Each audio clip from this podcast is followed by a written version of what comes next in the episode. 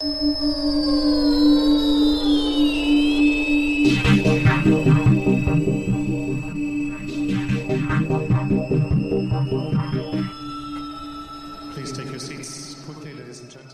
tal queridos amigos y bienvenidos a ESPN Tennis? Soy José Luis Clark y el invitado de hoy tiene 40 años, se retiró en el 2009, tuvo un entrenador argentino, su marca de raqueta le regaló, le vamos a preguntar si es verdad que le regaló un snowboard y abajo le, le pusieron mil, ¿qué será eso? Ha sido diputado, tuvo que estudiar abogacía, fue diputado, como les decía, en Rusia. Estamos hablando con este tremendo jugador que ha ganado dos títulos de Grand Slam, semifinal en Roland Garros, semifinal en Wimbledon, fue uno del mundo. Jugó con Sampras, con Agassi, con los Big Three, con Djokovic, Nadal y Federer.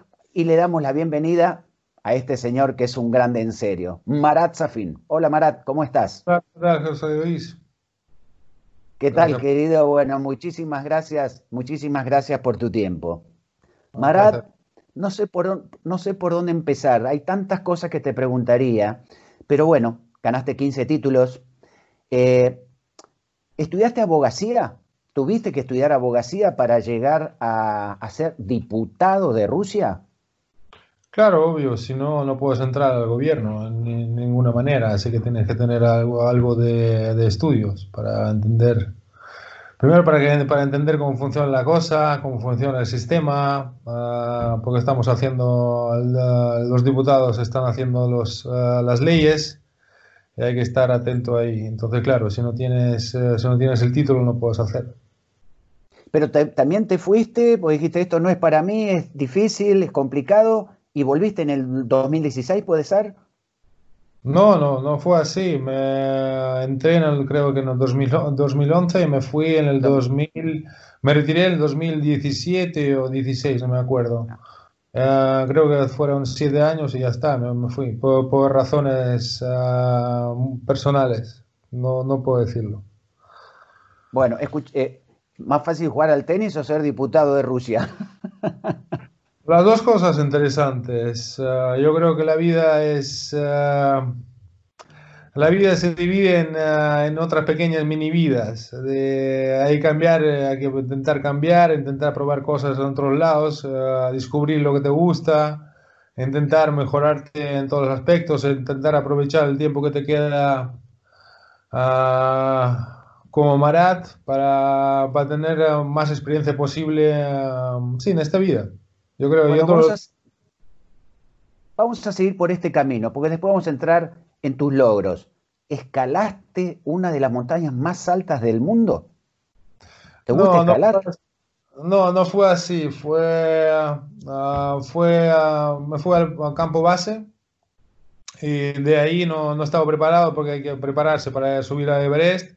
Pero el equipo con el que estuve, uh, ellos subieron pero yo no estaba preparado porque tienes que estar un mes entrenando, tienes que tener a... Tienes que prepararte, no es, no es un partido de tenis, si no creas que eres un deportista puedes, puedes subir a la montaña porque te, te, duele la cabeza, tienes que pasar por um, uh, unos entrenamientos con, uh, con presión sobre la, um, algunas, algunas cosas para, para uh, digerir la presión en la cabeza. Entonces hay que entrenar para eso también, claro, porque a altura te, es imposible. Entonces tienes que tomar pastillas, eh, tienes que hacer unos eh, entrenamientos especiales para eso. Y yo me fui ahí simplemente porque estaba un poquito bajo de, de moral y, y, quería ir, a, tenía la oportunidad de llegar al Tíbet. Entonces era la única manera. Qué lindo, qué, qué, qué, qué divertido. Bueno, Marat, nos metemos en el tenis, ¿sí? Eh, vamos al año 2000, US Open. Y tuve la suerte de verte ahí y le ganaste a Pete Sampras en la final. Pero el recorrido fue, Sampras le gana a Leighton Hewitt en tres sets, vos le ganás a Todd Martin 6-3, 7-6, 7-6 y final con Pete Sampras, que Pete Sampras ya había ganado siete Wimbledon, cuatro US Open. Vamos a explicar a la gente para, porque, para que no crea que lo agarraste a lo último de la temporada. No, lo agarraste en su mejor momento. ¿Qué te acordás de ese partido, de esa final? Bueno, pero tienes que, tienes que entender que yo jugué con, con Sampras en el 98 en, en US Open también, perdí con él en octavos, me dio una, una, paliza en tres sets, luego en el 2000, dos semanas antes, yo jugué una, una semis contra él, le gané 7-6 en Toronto, el torneo que gané, entonces ya venía preparado, entonces también venía jugando bien porque estaba, empecé el año 38 por ahí y estaba ya eh, metido en el top 10 dos semanas antes del, del torneo en US Open ya estaba creo que 7 o 8 y bien, jugando bien. Entonces la final ya llegué que, que podría dar sorpresa. No, quería, no pensaba que iba a ganar, pero seguro, seguro que tenía, tendría una chance. Entonces venía muy motivado y con ganas de, de, tener mis chances. Entonces ahí depende, porque sabes como todos los partidos dependen de dos, dos, puntos, un punto. Entonces es estar atento y si con suerte igual puedo, puedo ganar ese partido. Así venía yo. Entonces para mí, para mí no fue, claro, fue una sorpresa enorme, pero tampoco lo veo tan súper extraordinario como para otra gente, porque me veo desde, mi punto de percepción, porque estaba listo ya, estaba con, uh, muy preparado, muy fuerte, muy, muy fuerte mentalmente, físicamente y jugando bien, así que no me, no me Sampras no me sorprendía y no lo tomaba como un jugador de otro mundo. Entonces, eh, claro, eh, sí que juega un partido probablemente juegue el mejor partido de mi vida. Ah, si no hubiera estado en buena forma, no hubiera salido ese partido, así que todo, todo encajaba. Match point para, para Marat Safin, 20 años y el estadio lleno en el US Open. Oh, bueno, otra cosa que era importante contra Pete, eh, cuando, eh, cuando él sube la red de saque, de fondo, lo que sea, el primer golpe tiene que tirarle a, los pies. Claro. Siempre a los pies. Porque luego, y luego nunca hay que pasar de, primera. Tienes que meterle los pies, te sube la pelota y luego ya vas viendo dónde tirar. Nunca intentar tirar fuerte al lado, porque no funciona.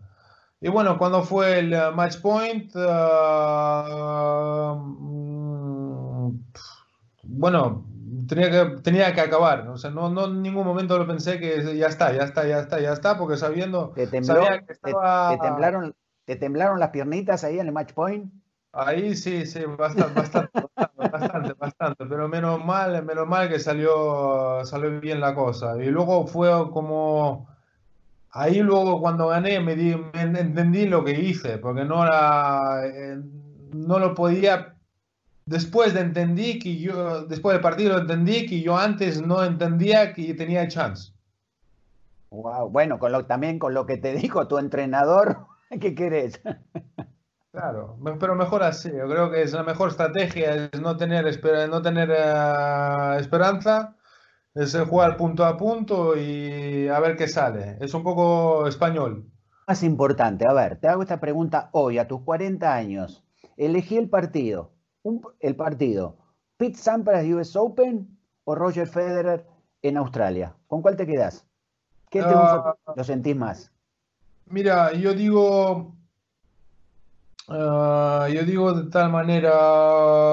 Uh, US Open fue sorpresa Australia fue trabajado. Para mí fue como una... Uh, tenía un peso encima muy grande porque yo había perdido la final contra Johansson en 2001, perdí una final contra Roger en Australia en 2004 creo, 2003, no me acuerdo cuándo. Y era mi tercera final. Entonces era muy trabajada, tenía muy peso, mucha presión dentro de mí y no, no me sentía cómodo de ser jugador que había ganado solo un Grand Slam. Entonces tenía un programa metido en la cabeza que tenía que ganar el segundo Grand Slam para no ser el loser de, hacer algo extraordinario en los 2000 y no hacer nunca más nada. Era, era muy metido en mi, en mi cabeza.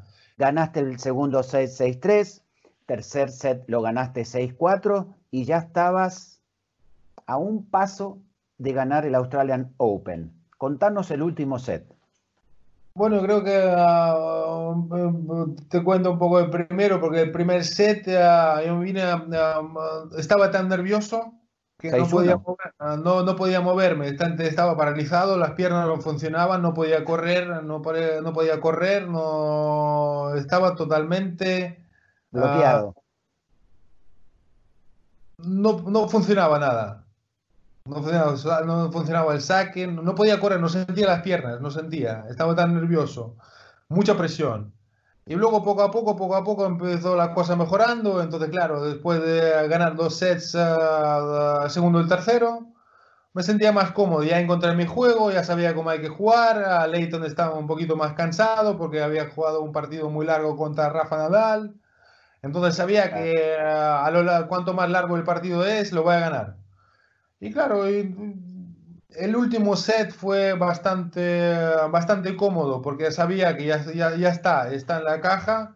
Simplemente tengo que estar atento a acabar el partido y ya está. Y no, no, no intentar crear problemas a ti mismo. Bueno, siendo un jugador, sí, siendo, perdón, eh, perdón, que te lleve, porque te quiero ir llevando ahí. Siendo un jugador que, siendo un jugador explosivo, perdías muy rápidamente, la concentración, te venía el, enojo, y, pero aquí, como bien dijiste vos, era un torneo que ya había estado en varias oportunidades en la final, me estaba presionando mucho. ¿Cómo manejaste las últimas instancias del partido? Claro, lo has dicho muy bien. Pues sabía, mi entrenador me intentaba entender que yo mantenga la calma en todas las horas, intentar ah, estar atento. Si no te va bien el partido, no te cabríes. Entonces era lo más, principal, no pasa nada. Entonces yo entendí, porque ya, ya tenía un poquito más de experiencia, 25 años, cuando bastante tiempo, entiendo Ah, entiendo que contra Hewitt, si, me, si me, despisto, me enojo, rompo la raqueta, tiro la bola, lo que sea, me, eh, pierdo concentración y estoy acabado. Eso lo tenía seguro. Entonces, para mí, lo importante era mantener la calma a todo, a todo el momento. Incluso cuando estaba ya reventado dentro, tenía que estar a intentar calmarme. Ok, tranquilo. Entonces, me, calmaba siempre. Uh, el entrenador me ayudaba me guiaba, me daba la confianza, simplemente que no tenía que enojarme. ¿Mirabas mucho, lo mirabas mucho el último set a Peter? No, pues, ya sabía, porque sabía lo que me iba a decir y yo sabía, estaba cómodo, simplemente no perder la concentración, lo más importante es no perder la concentración, ya está. Si no pierdo la concentración, le gano, porque no, no, no, tiene, no, no me puede ganar, no tiene ningún golpe que me pueda hacer daño ni un gol. Qué lindo, qué lindo escuchar eso. O sea, él no me puede ganar, yo puedo perder. Cuando entendí eso, entonces, claro, eh, me, fue bastante más cómodo. Volvemos a la final. Contame cuando entraste por el túnel, cuando saliste del, del, vestuario al túnel. Enfrentabas a Pete Sampras, a un norteamericano, el estadio, la gente estaban con él. Eh, ¿Cómo viviste ese momento, el día anterior, la noche anterior? ¿Pudiste dormir o, estabas muy nervioso? No, mm, antes de eso no estaba, estaba preparado. El, día antes dormí bien, uh, desayuné antes del partido en el coche, porque mi, vida fue un poquito desastre. No, no ¿Cómo era en el coche? ¿Cómo en el auto? con donuts, café y chao. Entonces no, era... No, no, por, no, Marat, ¿en serio? Sí, sí, sí, No era, no era muy, ah, no tenía la mente muy profesional. Eh, ah, entonces, claro, en el coche voy con, ah, ¿te acuerdas de un jugador, Alexander Volkov? Sí, obvio, por supuesto, eh, sí. Por cierto, se murió, murió el año pasado él, el pobre. Sí, sí. Bueno, volviendo ahí, entonces él fue... Ah, el chico con, el que viajaba este mes porque no tenía entrenador, entonces le pedí a él, por favor, ayúdame, a la gira de Estados Unidos para con quién puedo entrenar hasta que busco entrenador, porque estaba buscando entrenador. Entonces, si él, él de broma, no de broma, no lo sé, pero me dijo, oye, no, no le hagas el ridículo en la pista, no pierdas muy, ah, no, no, pierdas con, piérdete con dignidad con un score. No, no, Marat, no, ¿cómo? ¿Eso te decía? sí, me, ¿Eso te decía? No, no, Marat. Me dio confianza. Sí, te dio confianza. Pobrecito, que en paz descanse. bueno, desayunaste en el auto, llegaste a, a Flashing, te bajaste. ¿Fuiste a entrenar o no? Sí, claro, fue, fuimos a calentar, uh, fuimos a calentar, hay 45 minutos haciendo un poquito en la pista, para, calentamiento normal. Y luego fue. ¿Con quién? ¿Con, él? Con, Alexander. Con Volkov, con el entrenador. Ah, porque ah, lo bueno de Volkov, de mi entrenador, que me ponía muy, a, muy a ritmo, porque me daba, jugaba siempre con ritmo, entonces me, me acomodaba muy, muy bien. Entonces él me ponía, me hacía jugar bien, me, me hacía sentir la bola muy bien. Te daba el ritmo, como vos decís, el timing. Eh, me ayudaba con el timing, entonces yo venía muy fino. Entrenando con él me, me afinaba muy bien. Entonces él, como tenía una vista, una percepción de tenis muy interesante, uh, tácticamente, estratégicamente y tal como jugaba, ¿te acuerdas? Jugaba muy suelto. Entonces su visión de juego me, me, ayudó muchísimo de, de estar calmado estar eh, relajado de físicamente, no mentalmente. Mentalmente era otra cosa, pero físicamente, por ejemplo, me decía, no, no, eh, relájate los hombros. Porque cuando te, te pones duro, se te suben los hombros, te encoges el cuerpo. Sí, va todo por la respiración, ¿no? respiración, claro. Entonces él me ayudó mucho, mucho con esto, sin darse cuenta, supongo, porque era también era chico joven, tenía aquel momento, él tenía 33 años. O sea, que acaba de retirar, yo tenía 20, él es 67. 20 años, 20 años tenía, exactamente. Pero bueno, muy buena, te daba ritmo, te, te armaba muy bien la estrategia, pero la parte de la confianza, él pasó de página, ¿no? No, no, existía. Pero era, pero como él um, cuando me dijo que, a ver, no pierde con dignidad, ahí me, me tocó mi ego. Digo, ¿cómo? Ah. Oh, ¿Cómo este me está diciendo esto? Pero si yo estoy listo para ganar, ah, ¿qué, qué, qué, qué, dignidad? Entonces ahí me como me tocó, me tocó lo más profundo del alma. Point. Match point para Marat Safin. Match point ni me acuerdo, pero me acuerdo que después de que gané me sentía una una relajación que se, que se, me fueron, no sé, 150 kilos de, de peso de encima. No me sentía nada, no tenía felicidad. Uh, no estaba feliz, me daba igual, era como alivio. Claro, del estrés que te pusiste y toda esa presión durante tanto tiempo, ¿no? Pero lo habías logrado, Marat, campeón de Australian Open pero no, no, sentía como, no sentía feliz, no, no, sentía felicidad, era como, como alivio, simplemente alivio, era muy estresante todo eso, ni siquiera ni me levanté los brazos, creo, ni grité, ni, ni estaba feliz, no me sentía feliz, incluso después del partido no salí a ningún lado, no, tomé, no fuimos al restaurante, fue muy, muy tranquilo, simplemente me quería estar solo que no me toque nadie. Eh, ah, quería pasarlo el rato solo. Sí, sí, porque era. ¿Y día siguiente? ¿Ah? y esa noche y el día siguiente, cuando te levantaste, que, no, que abriste la, la puerta a la habitación y todo el mundo te estaba esperando, la prensa del mundo, ¿ahí caíste o también seguías así eh, frío? No caí, no, no caí, era muy, uh, muy mental la, la, cosa, era muy mental que, que me daba igual la gente, me da igual uh, los periodistas, me daba igual todo eso. no quería ir a hablar con nadie, no me importaba nada, no quería, no quería ver a nadie, Soy, quería estar solo. Quería estar solo, ah, que no me toquen. Mira vos, mira vos. ¿Y Peter? ¿Y qué hizo, pobre tu entrenador? ¿Se fue? No, Peter estaba, no, con, con él estábamos bien, o sea, con ah. Peter, yo, estaba con, con, con, Peter, pero no quería tener a nadie, a nadie, a nadie más. Eh, habían un par de chicos, pero no, después del partido no, no hice una celebración, no fuimos a ninguna, no hicimos nada espectacular, no era nada, no era nada así, simplemente quería tomar mi cerveza, tomar mi vinito, relajarme, tardé bastante tiempo en relajarme, tuve que tomar eh, varias cervezas para que se me estaba temblando después del partido. No podía, incluso horas después, estaba temblando en la habitación. Me temblaba todo el cuerpo de los nervios que tenía. Entonces tuve que tomar no sé cuántos litros de cerveza para que se me, se me vaya, se me vaya el, temblor. Sí, sí, era muy, muy estresante. pero sos una persona que en este país te tenemos una bronca, una bronca, y no te rías. Nos ganaste las dos Copa Davis. Cuando ah, no, me acordaba.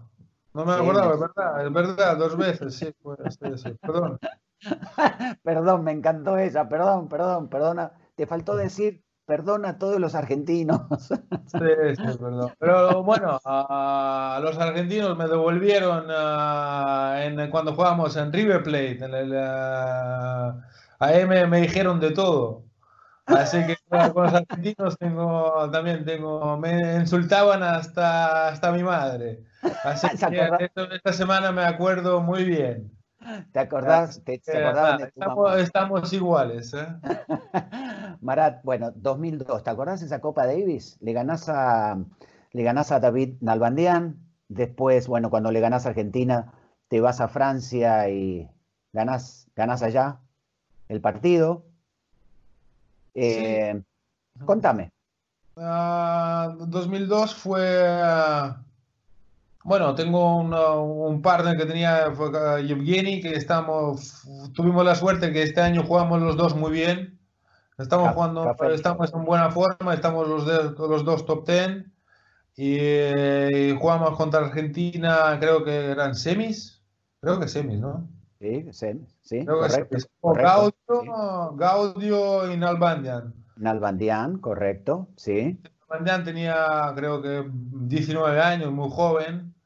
Gastón casi gana a Cafelito. Sí. Que le robaron un par de pelotas.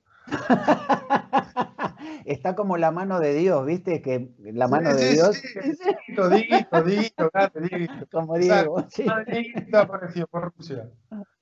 Y bueno, uh, cuando llegamos a, Francia sabíamos que teníamos bastante complicada la cosa porque a Cafelito y, ya este año, al final de año, iba a retirarse. No sé por qué, pero dijo que no quiero jugar más y él ya no entrenaba casi. Eh, jugaba pocos partidos, no estaba... La semana antes no entrenó muy bien, no le salían las cosas y uh, yo lo veía muy difícil que íbamos a ganar porque yo estaba jugando muy bien. Yo venía jugando muy bien. Había ganado Bercy este año a Hewitt en la final, pero fácil. Entonces yo venía muy en buena forma y no tenemos al tercer jugador. El tercer jugador es Yuzny. Y Yuzny eh, está, está 50, no tiene ninguna nada de experiencia y no es la opción de que sacar a él. Entonces llegamos a, llegamos a, oh, empezamos a jugar. Yevgeny, eh, bueno, yo gano Mathieu Uh, Cafelito pierde con Grosjean, fácil.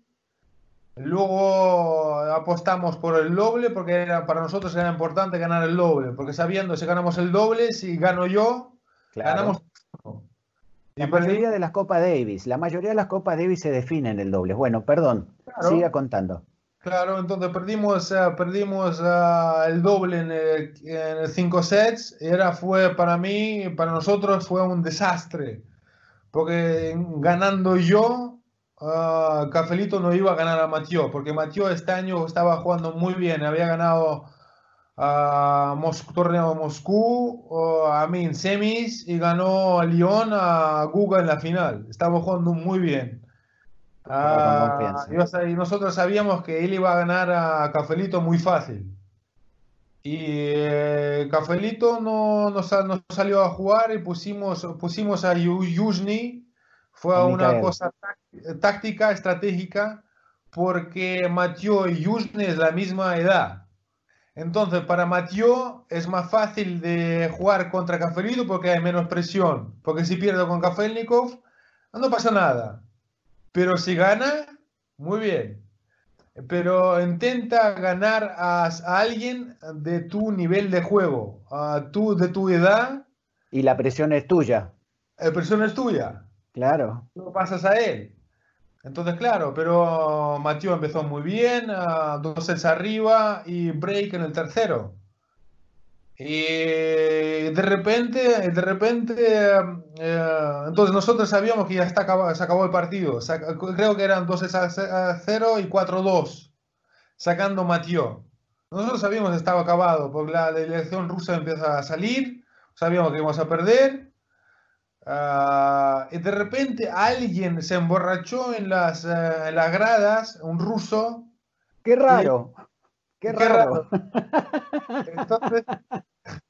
Entonces, le gritan a Yuzny, le, le, gritan unas palabras muy feas. Como hijo de, la gran. Sí. ¿Vas a jugar o no vas a jugar? Entonces a Yuzny algo le hace el clic y empieza el juego completamente cambia. Completamente. Algo, fue algo mágico. La, mano de, de, aquí, de Dieguito también apareció por ahí. pero si no le grita a nadie, pero le gritaron con tal uh, enojo. Fuerte, enojo. fuerte, que el chico algo se le, se le no sé, se le cambiaron los chips en la cabeza. Empieza a cambiar el juego entonces, cuando más adelante cambia el juego, Mathieu empieza a encogerse, porque él empieza a tener miedo, le entra el miedo. Y cuando le entró el miedo, nosotros empezamos a apoyar a Yuzny, los Kafelnikov, toda la gente. No estamos apoyando mucho porque sabíamos que no hay chance, pero cuando empieza, empezamos a hacer ruido. Y ahí empezó la cosa. Y luego Mathieu se rompe, ahí se acabó la, la carrera de Mathieu, yo creo. Y ahí entraste vos, Ganaste, ganaron la Copa Davis. En el 2006. No, no, jugó el partido decisivo. Ah, él fue el, era el partido decisivo. Él fue decisivo. No te puedo creer. Mira vos, eso no lo sabía. Qué increíble, qué historia más linda. Nuevamente, Argentina-Rusia en Moscú.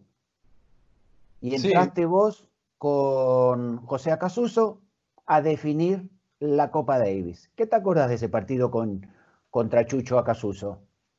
Yo creo que también hay que dar un poco de crédito a Nalbandian, a David. A David, porque bien. bien. Eh, él, me, él me pegó, me mató en el primer partido, me pegó una paliza que las veía pasar.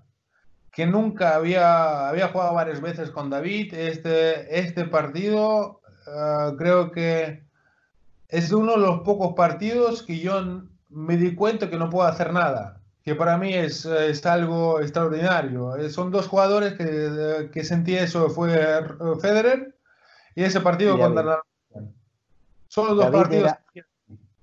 David era muy copero. ¿Sabes lo que es copero? ¿Qué es copero?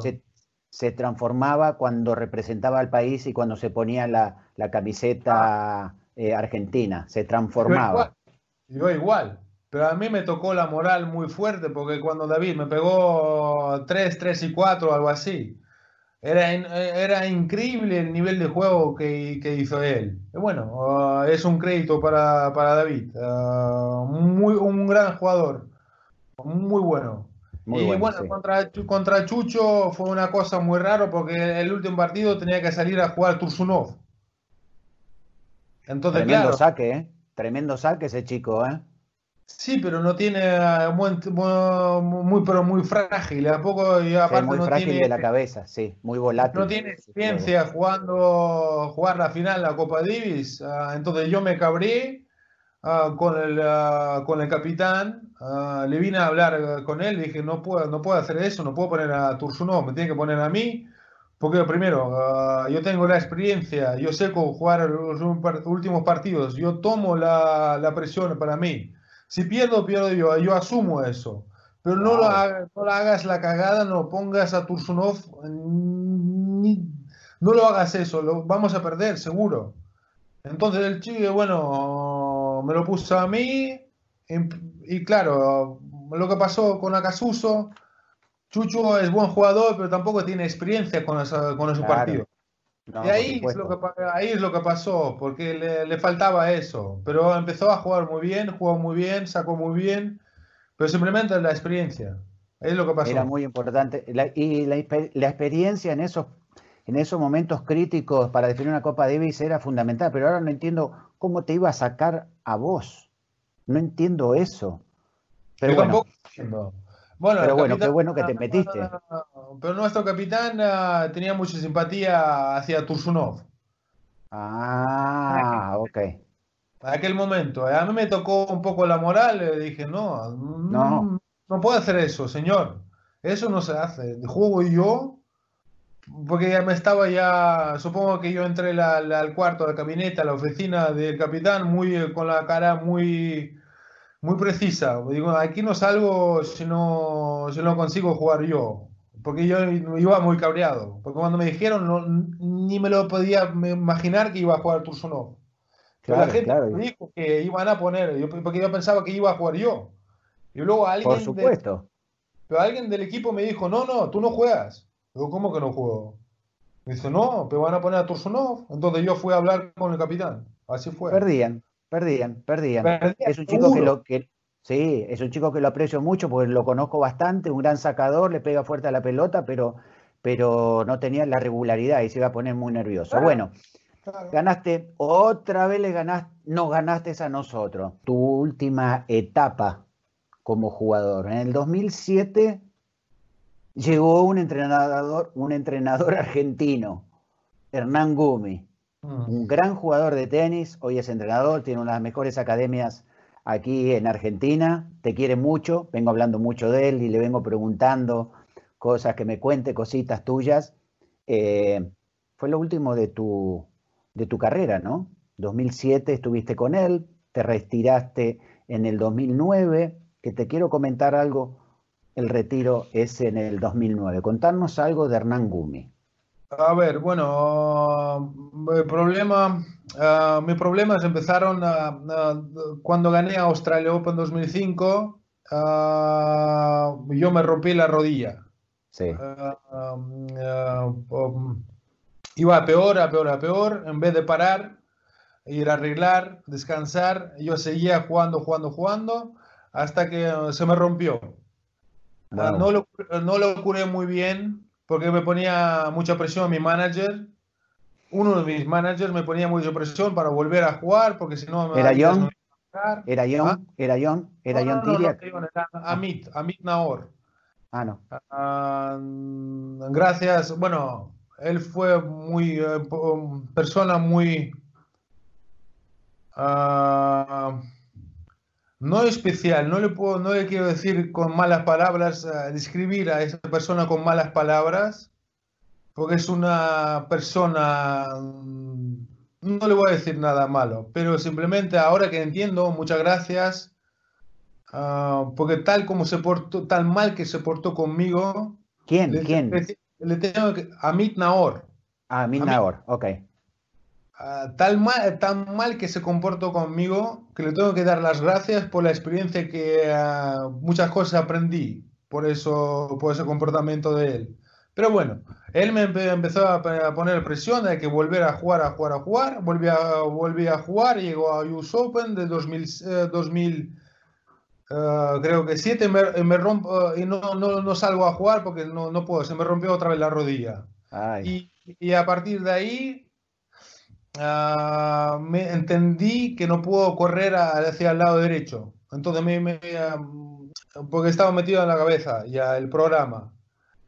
Y bueno, en ese momento entró Hernán Gumi en mi, ah, en mi, ah, en mi vida. pero él entró en mi vida en el momento, el peor momento de mi carrera.